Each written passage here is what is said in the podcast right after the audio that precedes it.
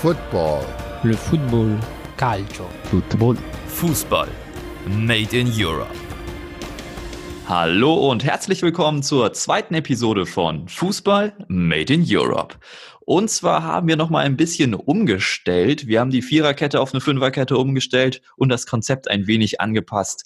Und zwar werden wir uns um drei Ligen aus Europa kümmern, natürlich aus dem Top der Top 5 Ligen, wenn man es denn so formulieren möchte. Und uns da dann einzelne Themen anschauen. Unter anderem haben wir heute für euch die Bundesliga mit Köln, Mainz, Hertha und anderen Themen, die Premier League mit Arsenal, Tottenham und anderen Themen und dieses Mal schauen wir auch nach Frankreich zur Ligue 1. Da haben wir Allgemeines und wir schauen mal ein wenig genauer auf Marseille und Angers. Und das mache ich natürlich nicht alleine an meiner Seite. Dieses Mal auch wieder Felix S. Herzlich willkommen. Servus Felix G. Ja, danke. Ja, dann Felix, wie schaut es so in der Bundesliga aus? Um gleich mal reinzustarten. Ja, finde ich gut, dass du das so direkt machst. Ähm, in der Bundesliga sieht's wie gewohnt aus. Gladbach oben, daran haben wir uns ja jetzt schon langsam gewöhnt. Der siebte Spieltag, dass sie da oben stehen. Nee, ist natürlich nicht so gewöhnlich, aber ist irgendwie ganz nett zu sehen. Sie haben zwar gegen Union verloren, jetzt dann gegen Freiburg, aber ein 4 zu 2 Sieg geholt mit einer Glanzleistung von Embolo trotz verschossenem Elfmeter und sind weiterhin Tabellenführer und für die wird's jetzt halt richtig spannend, denn der nächste Gegner heißt Bayern München. Kommen wir gleich mal zu denen. Die haben nämlich jetzt auch ihre erste Niederlage unter Hansi Flick kassiert gegen Leverkusen, ein 1 zu 2, ein, ja, wenn man so sagen kann, sehr unglückliches 1 zu 2 aus Sicht der Bayern. Den Rest der Liga wird's wahrscheinlich freuen. Und Karl-Heinz Rummenigge hat sich zum Thema Hansi Flick nochmal geäußert. Das wollte ich hier mal erwähnen. Denn er hat gesagt, dass er sich vorstellen könnte, dass Hansi Flick auch über den Winter hinaus Trainer bleibt. Jetzt mal so ins Blaue einfach mal hier rein, hineingefragt äh, an dich. Einfach nur mal eine Meinung. Ähm, wie fändest du das denn, wenn Hansi Flick bis zum Saisonende Trainer bleibt? Optisch im Offensivspiel ansprechender, um es mal so zu formulieren. das hast du jetzt aber sehr schön formuliert. Also, wenn die Bayern ihre Form beibehalten, können sie, ja, wie soll ich sagen, läuft die Liga Gefahr, dass es wieder eintönig wird, aber da hat Leverkusen ja am Wochenende dem Gedanken den Riegel vorgeschoben. Also von daher, ähm, auch wenn man mal so auf den aktuellen Trainermarkt schaut, ich fände spannend, wie es ausgeht, wenn Flick bis zum Sommer bleibt.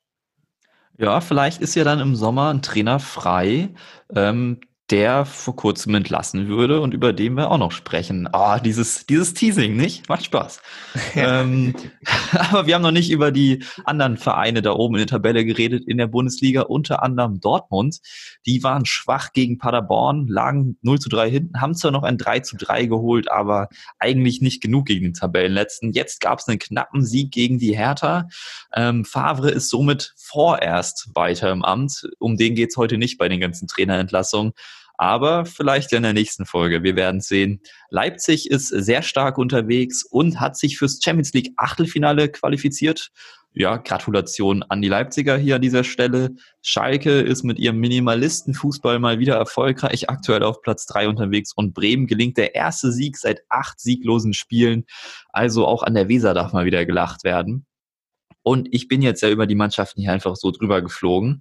Wir behandeln natürlich gleich noch ein paar Teams genauer, aber es gibt einfach einen sehr schönen Fakt, den ich gerne mal zur Bundesliga äußern möchte. Denn wir schauen uns ja internationale Ligen an und die sind auch immer interessant und spannend, nicht in jedem Fall, aber immer sehr interessant. Aber man darf sich auch mal freuen, wenn die eigene Liga so spannend ist, denn so spannend war es lange nicht mehr. Denn zwischen Platz 1 und Platz 9 liegen aktuell nur 8 Punkte. Das gab es nach 13 Spieltagen zuletzt vor 19 Jahren. Also es war in der Saison 2000, 2001.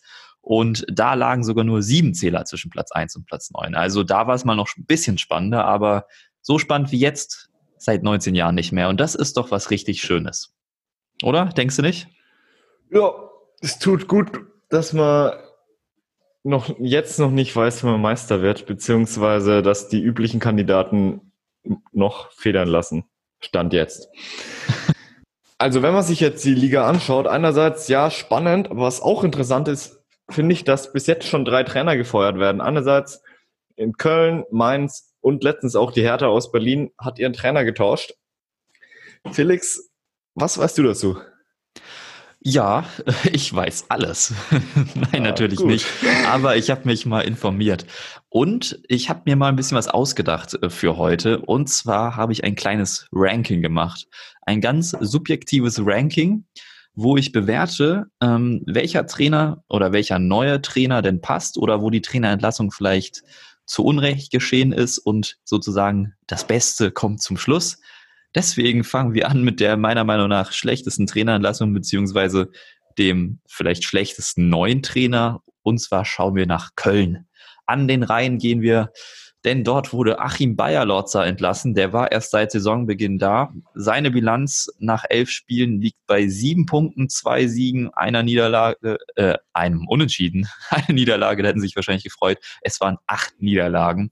10 zu 23 Toren und dem 17. Tabellenplatz. Ja, rein von der Bilanz her kann man da schon mal einen Trainer entlassen. Ist verständlich.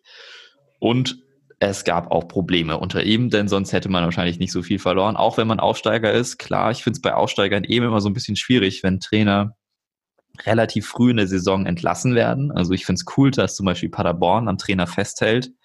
Und ja, weil die wissen einfach, das sind halt die Möglichkeiten, die Paderborn hat und gut ist. Bei Köln sieht man es etwas anders. Das Paradoxe an der ganzen Geschichte ist, dass Köln ja am Anfang gegen sehr gute Teams spielen musste. Sie haben an den ersten sieben Spieltagen gegen fünf der sechs aktuell bestplatzierten Teams der Liga gespielt. Und da haben sie sogar noch vier ihrer sieben Punkte geholt. Also gegen Freiburg und Schalke.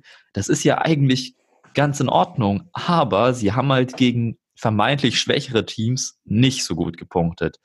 Sie haben zwar gegen Paderborn gewonnen, aber gegen Hertha, Mainz und Düsseldorf haben sie verloren. Und es waren nicht mal Spiele, die sie knapp verloren haben, sondern es waren 4 zu 0, 3 zu 1 und 2 zu 0. Und auch im Pokal gegen Saarbrücken haben sie verloren. Also irgendwie war da der Wurm drin. Und das ist so eine Sache unter Bayer Lorzer. Und Bayer Lorzer ist ja beim nächsten Verein ähm, auch nochmal Thema. Jetzt habe ich schon gespoilert, wer der nächste im Ranking ist. ähm, aber erst nochmal Thema. Und ja, es gibt auch Gründe, warum sie sich gegen vermeintlich schwächere Teams schwer getan haben.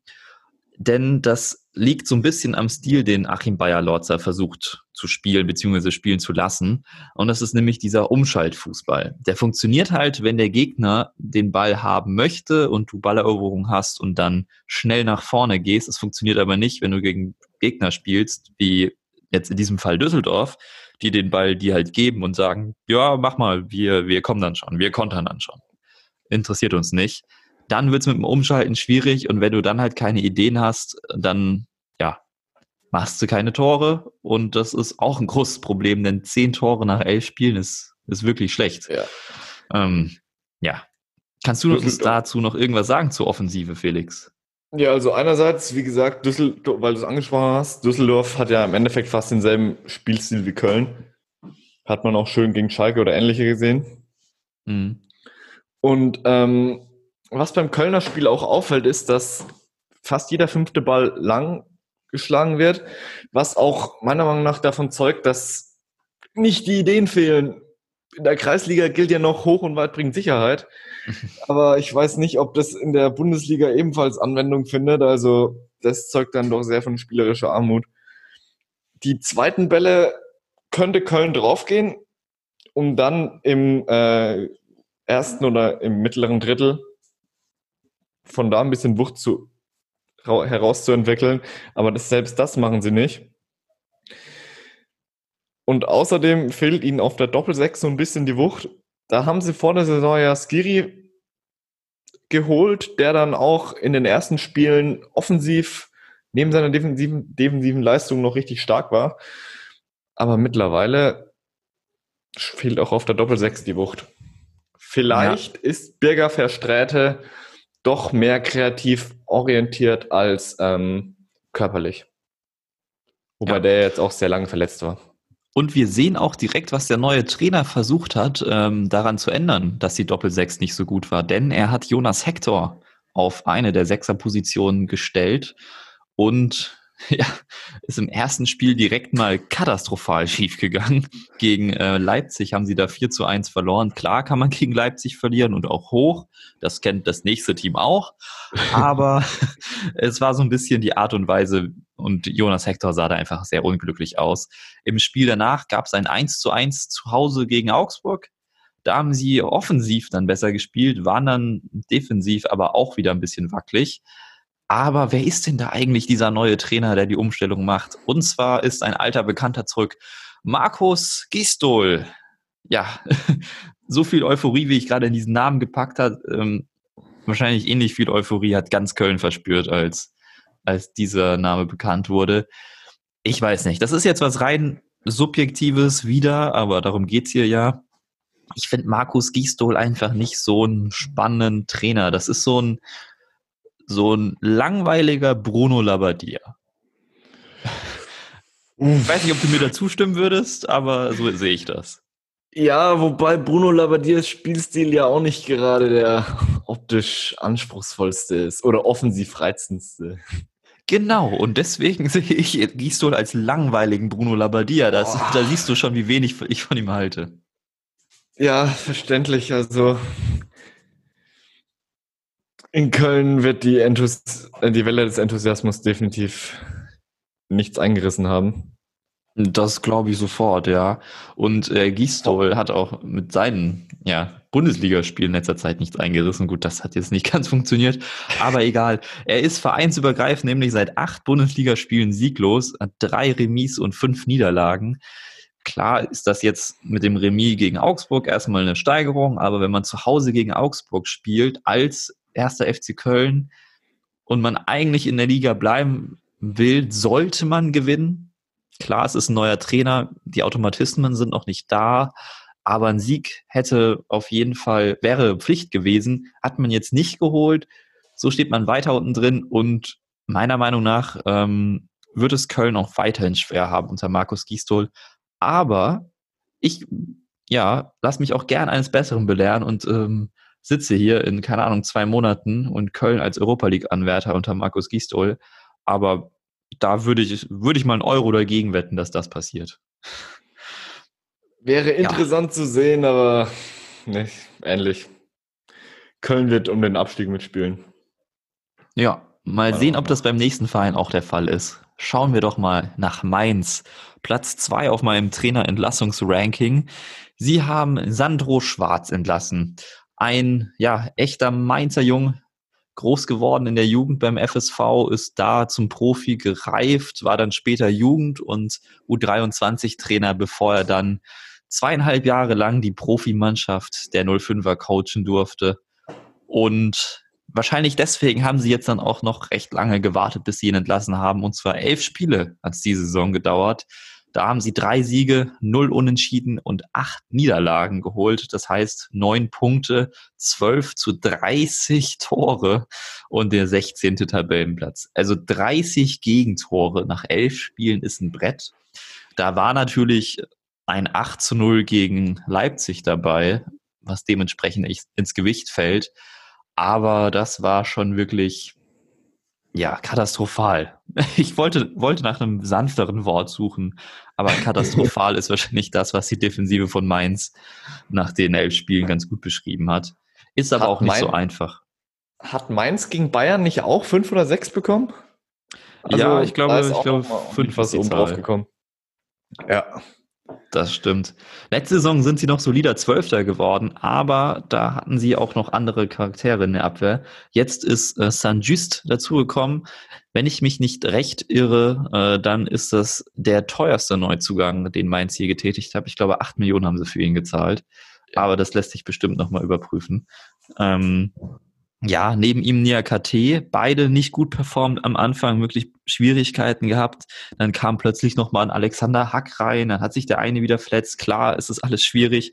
Du hast einen Aaron Martin auf der Linksverteidigerposition, der letztes Jahr eigentlich eine der Überraschungen auf den Außenverteidigerpositionen war, der gefühlt die Saison ja bei 50 Prozent spielt. Auf der anderen Seite hast du Daniel Brosinski, den ewigen, ähm, der seine Sache ganz ordentlich macht, aber du hast halt auch wieder irgendwie, ich glaube, ja, ach, ich muss jetzt hier mal nebenbei Transfermarkt aufmachen. Kann ja nicht sein, dass ich sonst mit so Halbfakten um mich schreibe, äh, um mich werfe. Sagen, Aber sie haben Pierre Gabriel geholt. Wie viel hat der gekostet? Äh, Pierre Gabriel 5,5 und Saint-Just 9 Millionen. Ah, Siehst du, war sogar, ich hatte jetzt nämlich fünf gesagt bei Pierre Gabriel, aber es war beides mal mehr. Das ist halt, sind Summen, bei Mainz sollten die dann auch in der Startelf stehen und Stammspieler werden. Ist bei, ja, St. Just mittlerweile der Fall, bei Pierre Gabriel immer noch nicht. Und wenn der sich nicht gegen Brosinski durchsetzen kann, fraglich. Ob das die Ja. Schuld von Sandro Schwarz ist, ist eine andere Frage. Ja. Ja, Ähm, genau. Pierre Gabriel hat ja bis jetzt nur drei Einsätze. Für 5,5 Millionen bei Mainz könnte man sagen, dass da ein bisschen mehr rumkommen sollte oder Mainz sich auch mehr davon erwartet. Ja. Bevor wir zum neuen Trainer von Mainz kommen, würde ich so ins Blaue dich nochmal fragen, wie du denn die Arbeit von Sandro Schwarz bisher ge- gesehen hast. Klar, sie sind letzte Saison Zwölfter geworden, aber mir geht es jetzt gerade so ein bisschen mehr um den, den Fußball, den sie gespielt haben. Ich erinnere mich dann nämlich sogar noch, äh, dass wir zusammen im Stadion waren bei den 05ern und uns, äh, wir haben uns Mainz gegen Schalke angeschaut. Ja. Ähm, das war die große Tedesco-Krise, als Mainz 3 zu 0 gewonnen hat. Und da haben wir mal ein bisschen Mainzer Fußball sogar live erlebt. Wie hast du das dann erlebt unter Sandro Schwarz? Äh, optisch anspruchsvoll. Nee, also, Das ist heute dein Schlagwort, kann es sein? ja, optisch anspruchsvoller Offensivfußball. Nee, auf jeden Fall, um es mal so zu sagen, Achim Bayerlotzer, ach, das sage ich schon, Achim Bayerlotzer. Äh, Jetzt greifst du schon vorweg. Das ist ein kleiner Spoiler am Rande. Nee, Sandro Schwarz, Fußball hat echt äh, über manche Strecken hinweg Spaß gemacht zuzuschauen. Es war äh, mit Bö Boetius, Boetius, Ja, sorry passt. dafür, auf der 10 und ähm, mit dem anderen Stürmer, dessen Namen ich gerade vergessen habe. Mateta? Mateta, danke. War ist da letzte Saison echt einiges bei rumgekommen, was wirklich Spaß gemacht hat, teilweise zuzuschauen. Und ich finde, Ich, aber da äh, sprichst du auch schon einen validen Punkt an. Mateta. Denn der fehlt bisher verletzt. Und das ist halt so ein bisschen die Sache. Wenn dein bester Torschütze fehlt, dein, dein Anker vorne drin, und so kann man ihn bestimmt bezeichnen. Bei der Körpergröße hat er eben halt auch mal lange Bälle festgemacht, wenn es gegen, an- wenn es gegen bessere Gegner ging. Ähm, und ich erinnere mich an ein sehr schönes Kopfballtor gegen Schalke. Ähm, Oh ja, stimmt. Genau, und da fehlt dir einfach ein sehr, sehr guter Spieler. Und bei so einem Team wie Mainz fällt das halt ins Gewicht. Und die Leute dahinter sind halt einfach nicht konstant. Du hast einen Robin Quaison, einen Karim Onisivo. Klar, das sind irgendwie solide Bundesliga-Stürmer, aber halt jedes zweite Spiel solide. Und im anderen nicht. Und das ist einfach dann ein bisschen schwierig. Dann hast du auch noch so eine junge Truppe, ist nicht einfach. Aber, aber, aber, das ist ja so der Punkt, der jetzt kommt. Achim Bayer-Lorzer wird das ja richten, denn der hat ja schon bei Köln so gute Arbeit geleistet die Saison. Dann wird er das bei Mainz bestimmt nochmal wiederholen. Nein, das war ist ein Kuriosum. Das gibt es wahrscheinlich auch ähm, selten in der Bundesliga. Wird ein bisschen dauern, bis wir das wieder sehen werden. Aber Achim Bayer-Lorzer ist kurz nachdem er bei Köln entlassen wurde, Trainer von Mainz 05 geworden. Und so wie das Ruven Schröder, der Sportdirektor, ausgedrückt hat, war das wohl, ja, Liebe auf den ersten Blick. Ähm, und es hat auch ganz gut gepasst, denn Bayer Lorzer hat sein letztes Spiel bei Köln gegen Hoffenheim bestritten und konnte sich dann direkt wieder auf die TSG vorbereiten, denn das war der nächste Gegner, den Mainz dann vor sich hatte nach der Länderspielpause. Und da gab es direkt mal einen 5-1-Sieg. Also, das war auf jeden Fall nicht erwartbar. Und das Kuriose an der Sache ist, dass es zur Halbzeit 1 zu 1 stand, äh, Mainz noch in Unterzahl geraten ist, weil Riedle Baku sich eine rote Karte geholt hat.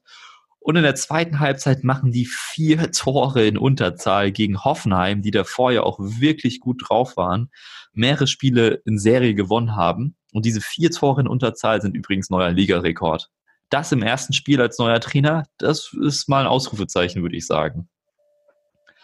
Und jetzt haben sie sogar ganz live, äh, kurz ja, vor der Aufnahme, haben sie auch noch gegen Eintracht Frankfurt 2 zu 1 gewonnen. Also wieder einen guten Gegner besiegt. Und das ist vielleicht auch schon exemplarisch für das, was man unter Bayer Lotze eigentlich erwarten kann. Umschaltfußball gegen spielerisch gute Teams. Jetzt haben sie gegen Hoffenheim. Klar, 5 zu 1 war wahrscheinlich auch ein bisschen zu hoch, aber gegen ein Team, das Ballbesitzfußball spielen lassen möchte und ja, wie du es schon so schön gesagt hast, optisch anspruchsvollen Offensivfußball spielt, gewonnen und jetzt auch wieder gegen Frankfurt, dem man wahrscheinlich ähnliches andichten könnte, ist die Frage, sechs Punkte aus zwei Spielen, ist das, weil das jetzt alles besser wird unter Bayer Lotzer oder ist das einfach das, was man halt unter Bayer Lotzer erwarten kann und wenn es dann gegen das nächste Mal gegen Paderborn geht oder sowas, verliert Mainz? Das zu beantworten äh, liegt nicht in meiner Gunst, aber das ist mal so eine Frage, die ich in den Raum stelle und die dann hoffentlich in den nächsten Spielen beantwortet werden. Ich finde, das ist eine ganz gute Verpflichtung. Ich finde, Achim Bayerlautzer passt zu Mainz. Ich finde aber auch, dass Sandro Schwarz zu Mainz gepasst hat und dass er nicht ganz, also dass er nicht wirklich schuld daran ist, dass das nicht so gelaufen ist. Kann sein, dass er mit den Neuzugängen nicht zurechtgekommen ist. Mal schauen, wie das unter Bayer Lotzer der Fall sein wird. Ja, was hältst du denn von äh, Achim Bayer Lotzer als Mainz-Trainer? Meinst du, das passt? Ja, was ich von Achim Bayerlotzer halt. Also, er ist schon mal eine Umstellung zum Mainzer Jungen Sandro Schwarz, wie gesagt, das hatten wir schon. Auf der anderen Seite wird es abzuwarten zu bleiben, in, inwieweit ähm, die bereits erwähnten Probleme von Bayer Lorzer gegen tiefstehende Mannschaften, ob er das Problem quasi mitbringt und sich dementsprechend die, ich nenne es mal Probleme, die er bei Köln hatte und die du ja auch schon angesprochen hast, ob die sich bei Mainz äußern werden. Und wenn nicht, ja, Bayer Lotzer hat Regensburg in die erste, in die zweite Liga geführt. Oder erfolgreich in der zweiten Liga etabliert. Korrigiere mich bitte, wenn es falsch ist. Nee, also, alles richtig. Okay, gut. Von daher, ähm, ja, das, was ich von Achim Bayerlotz erhalte. Apropos, was von Trainer halten, Felix? Der dritte Trainer auf deiner Liste ist Jürgen Klinsmann beziehungsweise der neue Hertha-Trainer. Genau. Und zwar wurde der alte dementsprechend entlassen. Und das war Ante Czovic. Der war seit Anfang der Saison Trainer, vorher Jugendcoach, hat von Paul Dardai übernommen, der die letzte Saison zu Ende gebracht hat. Und dann war man einfach nicht mehr zufrieden mit der Entwicklung der Mannschaft und hat eben einen aus der eigenen Jugend genommen, wie das so gerne gemacht wird mittlerweile in der Bundesliga, hat aber nicht funktioniert. Unter Ante Czovic gab es drei Siege, zwei Unentschieden und sieben Niederlagen. Das sind elf Punkte nach zwölf Spielen, 17 zu 25 Tore und der 15. Tabellenplatz für die Hertha. Das ist natürlich weit hinter den Ansprüchen zurück. Gerade wenn man vor der Saison oder Anfang der Saison noch einen Großinvestor hat, der eingestiegen ist. Da will man natürlich ins internationale Geschäft und der Kader gibt's vielleicht auch her. Ja, so ein, so ein siebter Platz wäre schon ambitioniert, aber auf jeden Fall mehr als der 15. Platz. Und das soll jetzt gelingen unter Neutrainer Jürgen Klinsmann. Er übernimmt zumindest bis Saisonende. Darüber hinaus steht noch nicht fest. Ähm, und mal sehen, ob er die alte Dame wieder in Schwung bringen kann. Jetzt im ersten Spiel haben direkt gegen Dortmund ist natürlich jetzt nicht so dankbar als neuer Trainer. Gab es ein 1 zu 2 wo man sagen muss, hat die Hertha aber echt ganz gut gespielt. Also zur Halbzeit, klar, hat sich, äh, oder kurz vor der Halbzeit hat sich Hummels eine rote Karte geholt und somit war Hertha in Überzahl. Das muss man so ein bisschen rausrechnen. Aber sonst haben sie da schon eine echt starke Leistung abgeliefert und hätten vielleicht im Endeffekt auch das 2 zu 2 verdient. Das ist jetzt so ein bisschen Ansichtssache. Aber so ist es halt halt am Ende doch die fünfte Niederlage in Serie für Hertha. Aber ich habe ja vorhin mal das Ranking angesprochen. Und bei meinem Ranking ist jetzt die Hertha neue Trainerverpflichtung die beste. Warum? Muss ich jetzt natürlich auch Argumente liefern und kann es nicht einfach nur so behaupten. Also, erstens für mich war, ist vorher der Sprung äh, Schwarz zu Bayer Lorzer einfach nicht so eklatant. Die sind meiner Meinung nach doch recht ähnlich. Was ich von Gistol halte, habt ihr schon gehört. Und ich bin jetzt gar nicht mal so der allergrößte Klinsmann-Fan. Ich glaube einfach aber, dass er im Moment für die Saison genau der richtige Trainer für die Hertha ist. Und das haben wir auch schon so ein bisschen im Spiel gegen den BVB gesehen. Denn sie haben natürlich klar eine Überzahl, aber sie haben 14 Torschüsse abgegeben. In den vier Spielen zuvor waren es im Schnitt nur acht. Das ist schon mal wesentlich mehr. Ein bisschen offensiver. Wie gesagt, Überzahl muss man vielleicht auch ein bisschen auf die nächsten Spiele schauen aber sie haben auch nur sechs Torschüsse zugelassen. Davor waren es mehr als doppelt so viele im Schnitt, nämlich 14. Und was auch auffällig ist, bei einer nahezu an, gleichen Anzahl an Sprints im Vergleich zu den vier Spielen davor ist die Hertha gegen Dortmund mehr als 10 Kilometer mehr gelaufen.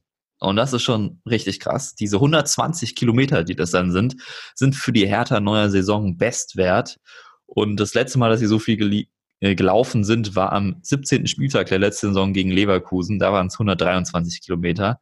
Und sie haben gegen den BVB auch starke 55 Prozent der Zweikämpfe gewonnen. Klar, das waren jetzt Zahlen, Zahlen, Zahlen. Aber das sind Zahlen, Zahlen, Zahlen, die so ein bisschen mein Argument belegen, dass Klinsmann genau der Richtige ist. Ich glaube, dass er diese junge Mannschaft formen könnte und dass so ein bisschen dieser, ja, dieser schimmernde Schein, den er noch so ein bisschen um sich hat nach der WM 2006, vielleicht das ist, was Hertha gerade braucht, den ja so ein bisschen das Image fehlt um es mal ganz plump zu sagen. Und ja, da könnte so ein bisschen ja. graue Mauscharakter in letzter Zeit. Genau. Sorry, und wenn dann so jemand kommt wie Klinsmann, der seine Buddhas mitbringt, der irgendwie neue Trainingsmethoden aus den USA dabei hat, der Sachen umkrempeln will und dann trifft er eben auch auf so eine junge Mannschaft. Wir haben ja Dodi Luke Bacchio, wir haben Javairo Di Rosun, auch Marius Wolf ist noch recht jung. Ähm, Lukas Klünter. Stark, Klünter, Mittelstädt. Das ist eine junge Mannschaft mit alten Haudegen, mit Ibisevic und Kalu. Und ich glaube, Klinsmann ist genau der Richtige für den Job. Und ja, da haben wir jetzt noch nicht so viel Material, weil es nur ein Spiel gab. Aber es wäre sehr schön, wenn ich in zwei Monaten Recht behalten habe mit Gisdol und Klinsmann. Ähm, auch hier wieder meine Frage an dich. Was glaubst du, wie, wie wird es laufen unter, unter Cleansea zurück in der Liga? Also der, der Cut bei Hertha, den finde ich schon mal sehr gut, beziehungsweise der ist ja merklich richtig stark ausgefallen. Und ich glaube auch, dass die Hertha jetzt mit den Veränderungen auch auf der Trainerbank, sei es mit Andy Köpke als Torwarttrainer, Alex Nuri als Assistenten oder sogar auch mit ähm, Anne Friedrich im Management, dass da einiges umgekrempelt wird. Meiner Meinung nach ist da viel Potenzial da, dass es auch sich in die gute Richtung entwickelt. Dementsprechend pflichte ich dir da auf der einen Seite bei, dass Klinsmann wahrscheinlich die beste Trainerveränderung ist und ich bin da auch sehr optimistisch, dass das ähm, Früchte tragen wird. Ja, das hört sich doch erstmal sehr gut an und dann können wir allen Hertha-Fans äh, viel Glück wünschen. Ihr habt einen sehr guten Trainer abbekommen, unserer Meinung nach.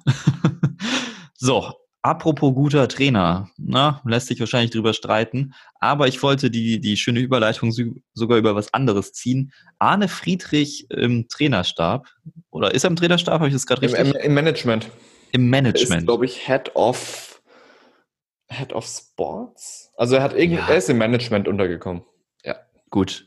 Management ist nicht ganz die Rolle, die Per Mertesacker hat, aber er hat jetzt auf jeden Fall eine tragende Rolle bei Arsenal, interimsweise auf jeden Fall, denn dort wurde jemand entlassen. Erzähl uns doch mal ein bisschen was, Felix. Ja, nämlich Unai Emery, welcher in die nicht ganz so kleinen Fußstapfen von Arsene Wenger treten durfte. Emery war insgesamt 18 Monate bei Arsenal und jetzt nach den letzten sieglosen Spielen, das letzte war das Spiel gegen Frankfurt, wurde er entlassen. Stichwort Frankfurt. Wer wurde gegen Frankfurt auch entlassen? Richtig, Nico Kovac. Also die, ich glaube, dass in Dortmund und in Barcelona schon mal geguckt wird, wann es gegen Frankfurt geht. Beziehungsweise in Barcelona denkt man über die Arrangierung eines Freundschaftsspiels eventuell nach. Ach so, ich habe gerade schon gedacht, wie, die, wie kommt denn diese Verbindung zustande? Nee, also Stichwort Valverde, ne? Der so. ist ja auch sehr beliebt in Barcelona. Es war, also um mal wieder zu Arnold zurückzukommen, es war ja im Endeffekt klar, dass die Wenger-Nachfolge schwierig wird, beziehungsweise dass Emery Anlaufschwierigkeiten haben wird.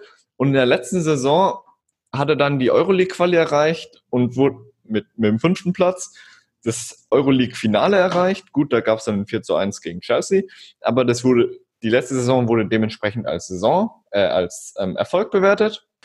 Und dann war man auch vor der Saison recht optimistisch und es lief dann auch in den ersten Spielen sehr gut. Gut, und jetzt dann eben nach sieben sieglosen Spielen dementsprechend das absolute Gegenteil. Wenn man mal das offizielle Statement sich anguckt, spiegelt es auch die aktuelle Tabellensituation nieder. Klar, also offizielles Statement war, es gibt eine große Diskrepanz zwischen den Ergebnissen der Leistung der Mannschaft und dem Anspruch. Der Anspruch ist die Champions League Quali und dann liegt man gerade sieben, sieben Punkte hinter Stadtrivalen Chelsea. Welche ja, vor allem hat man doch Anfang der Saison dieses Mal richtig investiert, oder? Ja, die haben insgesamt 150 Millionen in die Hand genommen für einen Nicolas Pepe von Lille, einen Kieran Tierney von, den, äh, von Celtic oder für Gabriel Martinelli. Unter anderem ist noch David Lewis gekommen. Also da wurden, wurde sehr viel Geld in die Hand genommen. Martinelli erregt in der ähm, Euroleague ab und an äh, öfters mal Aufsehen. Mhm. Gut, Pepe letztens auch mit seinen zwei Freistößen. Aber von dem 80 Millionen Mann könnte da noch ein bisschen mehr kommen bis jetzt. Was aber vielleicht auch daran liegt, ist, ähm, dass, also nicht, nicht nur Pepe gesehen, aber Emery hat, ist, äh, hat sich in dieser Saison noch nicht so auf sein System festlegen können. Ist mit dem 4-2-3-1 gestartet, dann 4-3-3, Mittelfeldraute mit Doppelspitze und jetzt ist er wieder bei der Dreierkette Dementsprechend kann man ohne Zweifel sagen, dass die Abläufe noch nicht so ganz stimmen. Ja, das ist bei Arsenal keine Konstanz. Er, ähm, er rotiert ja, vor allen Dingen in der Abwehr, oder? Also das ja. war ja komplett katastrophal, was sie da hinten gespielt haben.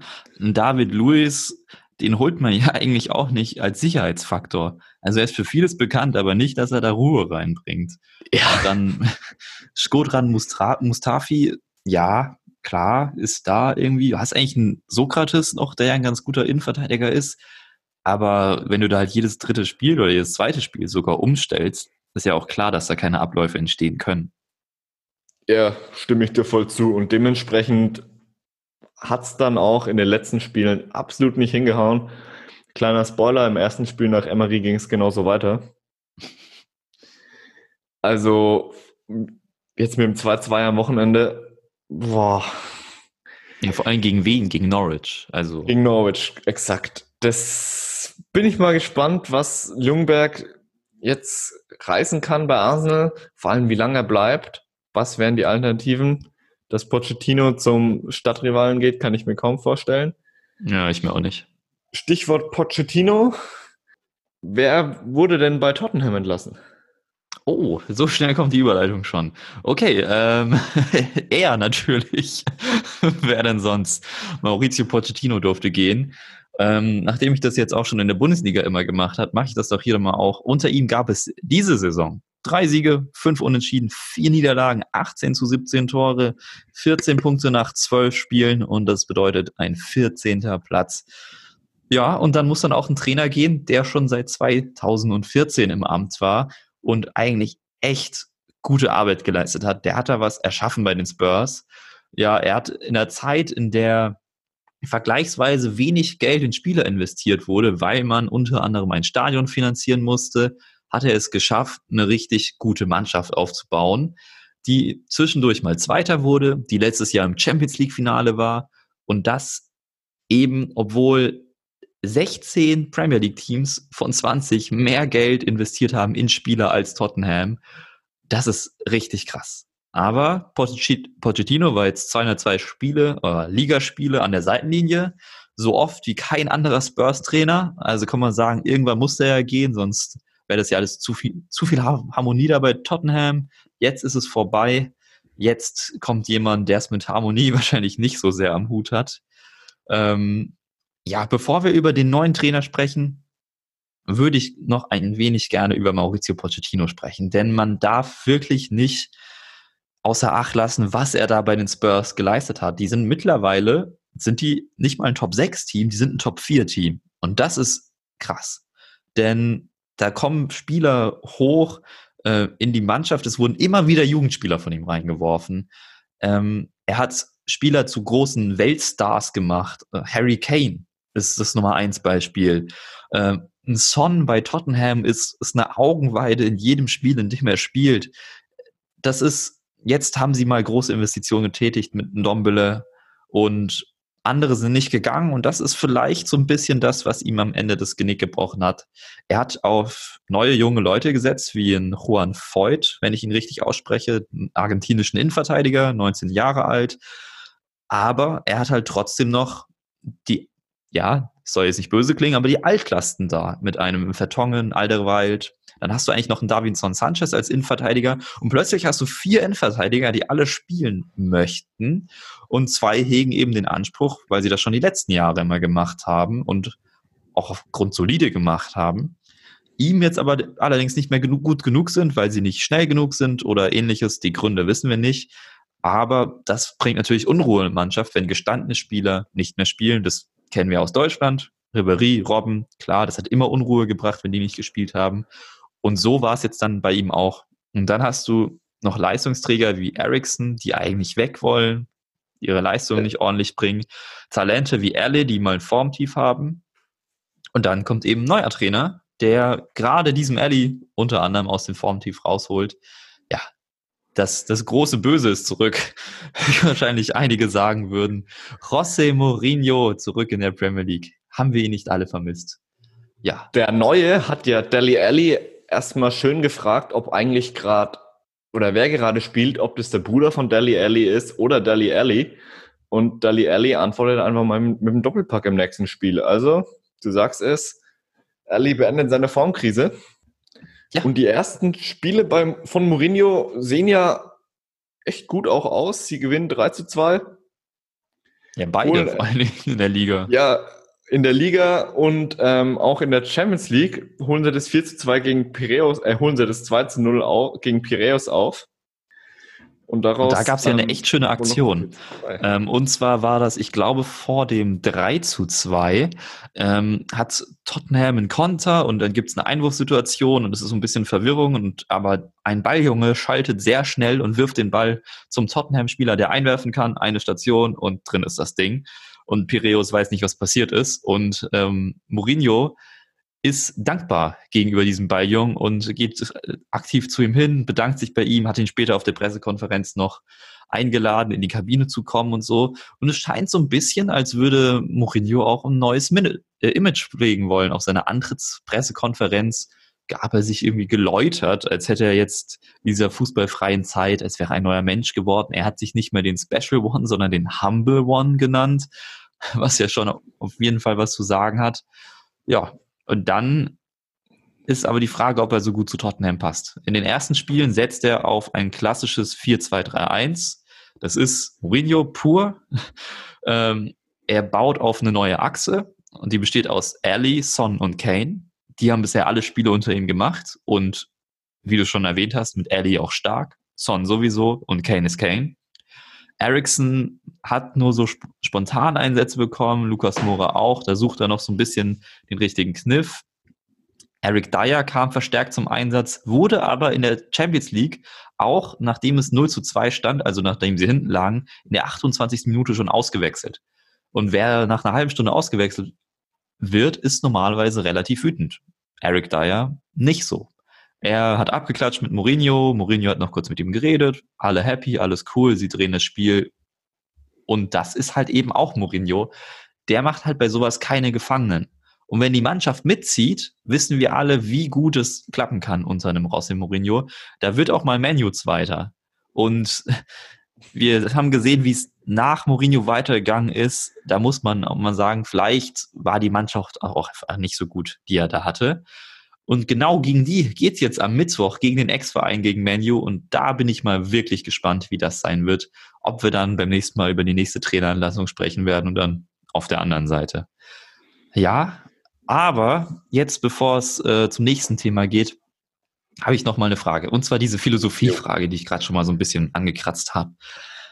Maurizio Pochettino steht für diesen optisch ansprechenden Offensivfußball, den du so gerne schaust. Und jetzt kommt mit Rossi Mourinho einer, der knallhart auf Ergebnisse, Ergebnisse, Ergebnisse setzt. Ist es das Richtige für die Spurs? Wenn ich mir die Spiele oder den Kader, Spielermaterial von Tottenham anschaue, würde ich auch, sage ich auf den ersten Blick definitiv nein. Man hat einen Ericsson, man hat einen Alley, man hat einen Son und vor allem mit einem Ericsson, der jetzt anscheinend unter Mourinho ein bisschen äh, zurückrutscht, ist es eine klare Distanzierung vom Pochettino-Fußball. Die Frage ist für mich eher, warum hat es in den letzten Spielen nicht geklappt, wenn es in den Jahren davor durchgehend super geklappt hat mit dem, was da ist? Wahrscheinlich ist es für mich eine Kopfsache.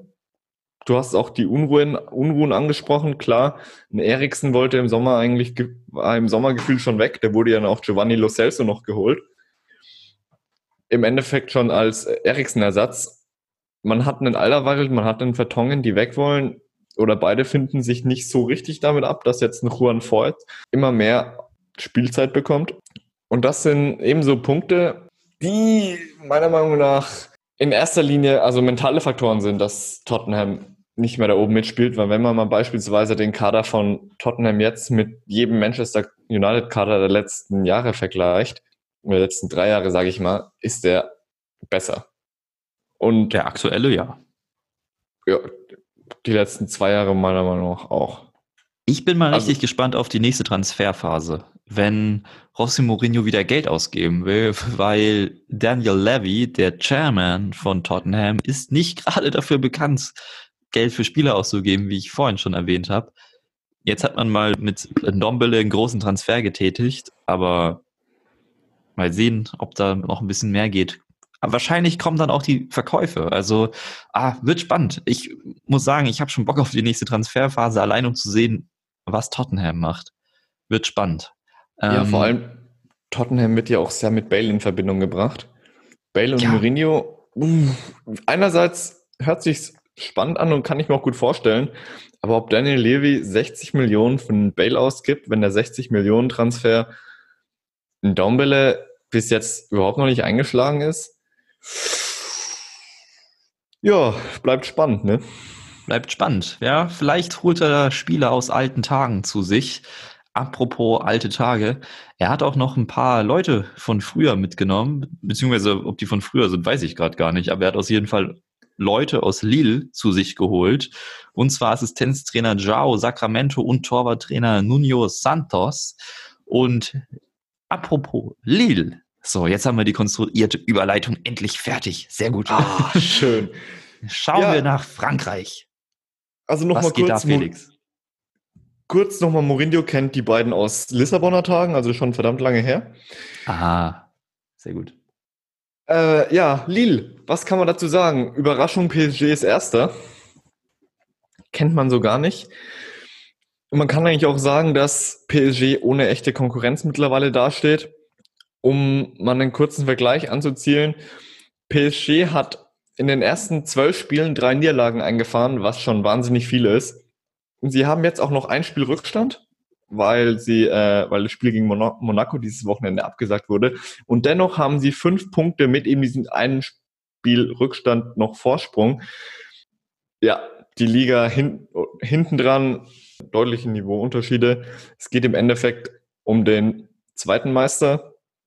Und da haben wir Marseille, Angers, Montpellier, die sich jetzt alle mal recht schön in Stellung bringen. Und Felix, wenn man oben sich die Tabelle von Lyon, äh, nicht von Lyon, der Ligue 1 anschaut, welcher Verein springt dir da am meisten ins Auge? Ähm, Paris? Nein, natürlich nicht. Ähm, Angers, Angers auf der 3. Wer, wie, was sind die? Ja, die Frage habe ich mir ehrlich gesagt auch gestellt und die Frage stellen sich sehr, sehr viele, die sich mit der französischen Liga beschäftigen. Angers hat das viertkleinste Budget der Liga. Man hat sich auch gefreut, dass mit äh, Jeff Ren Adlen, Athlet und Flavien Tain nur zwei Schlüsselspieler gegangen sind vor der Saison. Athlet zu Lyon und Tate zu Rennes. Das sagt eigentlich auch schon recht viel über die Ansprüche von Angers mit dem viertkleinsten Budget der Liga. Ist es auch voll verständlich. Dann am Saisonbeginn gab es eine 6 zu 0 Auftaktpleite gegen Lyon. Da sah es dann auch aus, dass es ähm, wahrscheinlich Richtung Abstieg geht. Aber momentan sieht es ganz anders aus. Und wie anders nämlich? Äh, Angers ist es mit PSG das stärkste Heimteam, Heimteam der Liga. Sie haben 19 Punkte aus 8 Spielen. Sie sind unfassbar heimstark. Wenn man sich anguckt, wie die spielen, auch sehr offensiv mit 14,9 ähm, Schüsse pro Spiel, haben sie die zweitmeisten nach PSG. Sie schießen aber auch ähm, sehr viel aus der Distanz. Ihr Spiel ist ähm, absolut, also sie spielen sehr viel gegen den Ball. Sie haben den wenigsten Ballbesitz pro Spiel, lediglich 45 Prozent ligaweit und mit äh, nur 79 Prozent, was den 15 stärksten Passgenauigkeit der Liga entspricht. Ja, auch nicht gerade so viel. Man kann also sagen, dass Angers momentan gut spielt. Die Frage ist eben noch, wie lange. Ja, die Sache ist ja auch, wo sie gut spielen. Die sind ja relativ heimstark, oder? Ja, sie spielen daheim gut.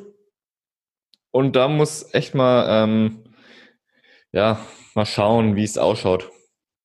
Wie gesagt, jetzt sind sie stark, sie stehen auch da oben. Und ich habe mich mit einem Kumpel aus Frankreich letztens drüber unterhalten und hat gemeint, ja gut, Stand jetzt ist Angers gut, sie stehen da oben, aber die Frage ist eben echt noch, wie lange, weil in Frankreich die wenigsten wissen, warum genau Angers momentan da oben steht. Ja, wahrscheinlich auch, weil die Liga so eng ist. Also ich habe einfach nur mal die Tabelle hier offen und äh, Angers steht mit 24 Punkten auf Platz 3 und wenn man auf Platz 11 schaut, dann sieht man 21 Punkte. Also drei Punkte zwischen Platz 3 und Platz 11. Und man kann auch noch weiter runtergehen. Es sind plus, warte, jetzt muss ich ganz kurz meine Mathekenntnisse rausholen. Es sind nur sechs Punkte bis Platz 15. Ja, und neun auf, auf einen Relegation, auf einen Abstiegsplatz, glaube ich. Also das sagt schon viel aus, wie eng die Liga ist, beziehungsweise auch wie krass das Niveau äh, nebeneinander liegt. Und ähm, Stichwort Angers, wir hatten es ja gerade, äh, wie gut die momentan sind. Da würde ich auch sagen, dass sie ein bisschen overperformen. Ihr kennt wahrscheinlich das ähm, Prinzip der Expected Points, Expected Goals. Und wenn man danach geht, ist Marseille siebter und Angers achter. Also da bleibt echt mal abzuwarten, wie nachhaltig das alles ist bei Angers. Ich habe Marseille schon angesprochen. Ja, das freut mich sehr, dass sie wieder auf dem zweiten Platz stehen. Muss ich, muss ich mich ja mal outen. Ich bin, äh, ich finde die sehr sympathisch. Die haben ein sehr geiles Stadion, coole Fans und leider in den letzten Jahren ja nicht so viel Erfolg gehabt, oder? Ja, auf jeden Fall. Nicht nur auf dem Rasen, sondern auch wirtschaftlich. Die letzten zwei Jahre immer jeweils 19, äh, 19 Millionen Verluste gemacht. Aber momentan sieht es zumindest auf dem Platz wieder deutlich besser aus. Aus den letzten zehn Spielen haben sie äh, aus fünf Spielen drei Siege, äh, fünf Siege, drei Unentschieden und zwei Niederlagen.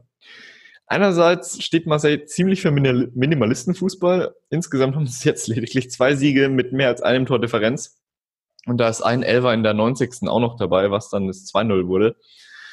André Villas-Boas, der Coach, stellt sich vor der Saison hin und sagt, ja, der Kader hat Top-3-Potenzial. Es sieht bis jetzt auch danach gut aus. Was der, ähm, der Mannschaft anscheinend Auftrieb gibt, beziehungsweise sehr viel Ruhe in den Verein bringt, ist, dass man sich davon verabschiedet hat, dass man unbedingt Paris jagen will und man möchte mit Paris konkurrieren. Es hat so ausgesehen, dass man, oder es sieht so aus, dass man quasi diesen Gedanken bisschen aufgegeben hat und sagt, okay, wir wollen die Zweitbesten in Frankreich sein. Das hat man auch vor ähm, an den Äußerungen von der ähm, Marseille-Seite vor dem PSG-Spiel gesehen. Man besinnt sich mehr auf die alte Rivalität mit Lyon um die Nummer zwei in Frankreich. Das ist eben die aktuelle, ich nenne es mal, Situation neben dem Platz auf Marseille. Felix, verfolgst du ein bisschen die Lage in Frankreich oder in Marseille oder eher weniger? Ja, doch. Also ich finde den Kader eigentlich auch immer interessant, die letzten Jahre und wundere mich immer so ein bisschen, wer denn da kommt und wer denn da geht. Also sie hatten ja vor allen Dingen im Sturmzentrum äh, eine hohe Fluktuation. Ich erinnere an das ähm, schöne Balotelli-Selfie, was er bei Marseille gemacht hat. Ähm, ja, stimmt. Ah, und auch sonst Valérie Germain war da immer irgendwie so, der auch bei Monaco schon war. Es ist dann Mitroglou war da. Also irgendwie das, die Suche nach einem Neuner ist auf jeden Fall da. Und sonst finde ich halt auch so jemanden wie Tauvin sehr interessant. Wundert mich ehrlich gesagt immer noch, dass der da ist. Ähm, aktuell verletzt, wenn ich das richtig sehe, oder? Ja, der ist auch verletzt. Letzte Saison mit Abstand der beste Spieler von Marseille gew gewesen. Und jetzt ist er bis ins äh, neue Jahr hinein verletzt. Aber ja, was ich auch sehr interessant fand, war der Wechsel damals von Dimitri Payet äh, von West Ham zu Marseille hätte man eigentlich nicht so erwartet, weil der ist ja auch schon einer ein sehr, sehr guter Zehner, schießt verdammt geile Freistöße. Und ich habe auf jeden Fall äh, mal so, äh, letztes Jahr habe ich ein ähm, Bild gesehen, da waren die Spieler mit den zehn meist, äh, die zehn besten Spieler mit den meisten kreierten Chancen in den Top 5 Ligen Europas dabei. Und da war er auf Platz zwei hinter Mesut Özil. Das ist schon ziemlich krass. Und ich glaube, diese, diese Saison performt er auch ganz gut, oder? Ja, der hat 3,8 Keypässe, also Schlüsselpässe pro Spiel. Die zweitmeisten hat die Maria mit 2,8. Also im Schnitt macht er einen wichtigen Pass mehr als die Maria. Und er macht auch mit 2,5 Flanken pro Spiel die meisten Flanken. Das ist der absolute Dreh- und Angelpunkt im Offensivspiel von Marseille. Ohne ihn geht, um es mal so auszudrücken, nichts. Um nochmal kurz auf die Stimmerfrage zurückzukommen. Wie gesagt, wie du erwähnt hast, in, den letzten Jahren waren da teilweise sehr illustre Namen dabei, wie zum Beispiel äh, Mitroglou, Balotelli etc. pp. Mit Dario Benedetto schaut's bis jetzt nicht schlecht aus. Der hat ähm, sechsmal getroffen und es zeichnet sich ab, dass er der Stürmer ist, den Marseille gesucht hat. Bisher. Was bei ähm, Marseille man auch noch erwähnen kann, ist die Jugend. Da ähm, bei der aktuellen Jugend, Stichwort Jugend forscht, könnte man einen nämlich herausnehmen, herausheben, das ist Boubacar Kamara, welcher sich festgespielt hat bei Marseille in der Defensive, entweder in der Abwehr oder auf der 6. ist gelernter Innenverteidiger, welcher aber auch sehr viel auf der 6 spielt. Da wechselt er sich so ein bisschen mit Kevin Strothmann ab. Das ist halt auch schon gut, wenn du da so einen jungen Kerl hast und neben ihm so einen erfahrenen Haudegen, der das dem beibringen kann. Also ja. das, da scheint langsam was dahinter zu sein. Die letzten Jahre, also ich habe es ja beim FIFA-Spiel dann meistens gemerkt, wie der Kader so ist und wie ausgewogen der vor allen Dingen ist. Das hat leider nie funktioniert, obwohl ich sie gerne genommen hätte. Ja, bin ich auch echt mal gespannt, ob man sie nach dem Kader-Update im Winter öfter nehmen kann. Wir sind gespannt. Apropos Kader-Update, ein Team, bei dem sich wahrscheinlich am meisten getan hat in den letzten Jahren und äh, bei denen auch immer gefühlt irgendwas los ist, ist ja Monaco. Momentan sehe ich, wenn ich in die Tabelle schaue, Monaco auf Platz 14. Und es ist ja dann irgendwie doch eine Verbesserung zur letzten Saison, wo sie knapp den Abstieg, den Abstieg entgangen sind wo auch mal Thierry Henry zwischenzeitlich Trainer war. Jetzt ist äh, Leo Jardin, Jardim zurück. Jardin, Jardim, weiß ich jetzt nicht. Ähm, aber er ist auf jeden Fall zurück und so viel besser läuft's auch nicht. Kannst du mir da ein bisschen was erzählen, was da gerade so abgeht?